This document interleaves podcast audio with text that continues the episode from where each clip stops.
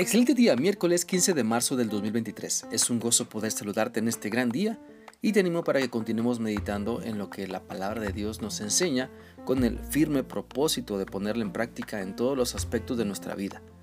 Pues hay que reconocer que el remedio para nuestros males Dios nos lo muestra en su palabra y depende de cada uno de nosotros si le creemos y aplicamos sus enseñanzas a nuestra vida. Pensando en esto entonces te animo para que analicemos lo que dice la Biblia en la carta de Judas. Hoy vamos a leer el versículo 19, el cual dice así. Esos son los que causan división, viven de acuerdo a los instintos naturales y no tienen el espíritu. Podemos ver en este versículo de la Biblia cómo si la falsedad crece en la vida de una persona, esta puede llegar a causar muchos problemas en la iglesia, porque ya trae muchos problemas sin resolver en su vida en su matrimonio, en su familia, en su trabajo, en la sociedad y simplemente se deja llevar por lo que para ella es natural, lo cual es causar problemas. Por eso dejemos que Cristo Jesús trabaje en nuestra vida para que transforme nuestra mente dividida y sane nuestro corazón hecho pedazos, porque si no le dejamos a Dios trabajar en nuestro ser, vamos a querer que la vida de los demás esté como la nuestra, miserable, por eso muchas personas causan divisiones, porque su corazón y su mente están rotos en mil pedazos. La Biblia dice en 1 de Pedro 5:7 lo siguiente: Confíen a Dios todas sus preocupaciones, porque Él cuida de ustedes. Mira, Dios quiere que esas preocupaciones de la vida que nos han roto el corazón, las pongamos delante de Él y entonces seremos sanados y transformados, porque un corazón restaurado, restaurado y sano va a buscar va a buscar esa misma sanidad y restauración para los demás. Debemos entender entonces que la iglesia debe permanecer unida.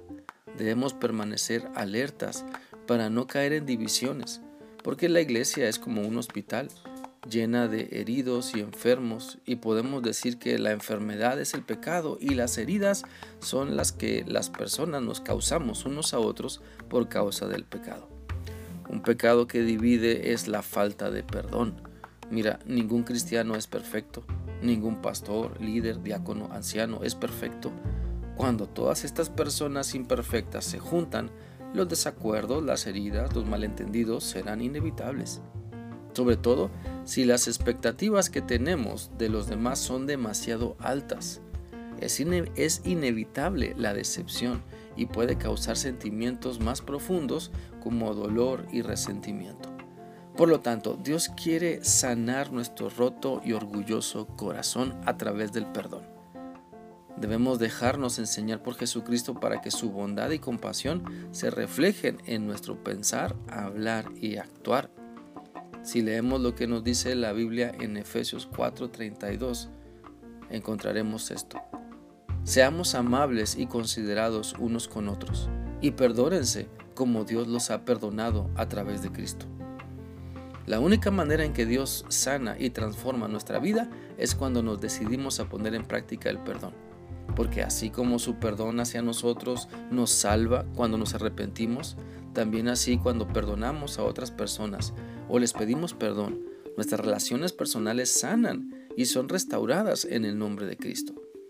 Cuando vemos el perdón como el compromiso que Dios quiere que tomemos y nos dedicamos a echar fuera de nuestra vida el rencor, el odio, el resentimiento y otras cosas malas, entonces Dios restaura nuestro corazón para dejar de dividir vidas, para dejar de dividir familias, amistades, iglesias y ahora ser testimonios vivos de cómo en las manos de Cristo podemos ser nuevas criaturas, salvas, sanas, transformadas por el poder del Espíritu Santo.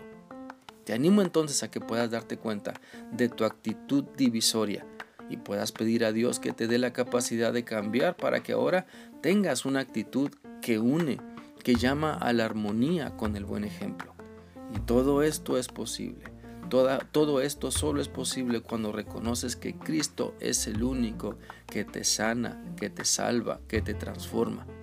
Así que, así que déjalo trabajar en tu vida. No te impongas o interpongas más bien en lo que Él quiere lograr en ti.